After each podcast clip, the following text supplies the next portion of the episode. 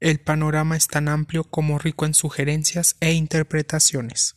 La desigualdad y la injusticia es el origen de la sociedad, en donde el hombre es moldeado por el hombre con sus artificios. En el pensamiento central de Rousseau predominan la libertad, la autonomía y el uso público de la propia razón, explícitos en el contrato social.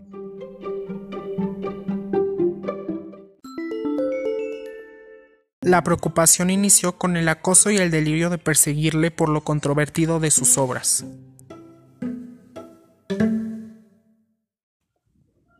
Panfletos, folletos, cartas y el discurso de Voltaire fue por lo que Rousseau fue censurado por el clero.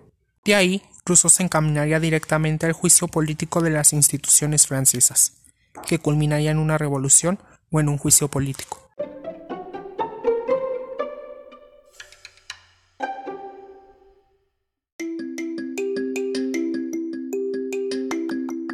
Kant lo define como el Newton de la moral. El autor plantea que detiene el conocimiento del propio ser, un obstáculo de la felicidad que es impuesto por las sociedades burguesas.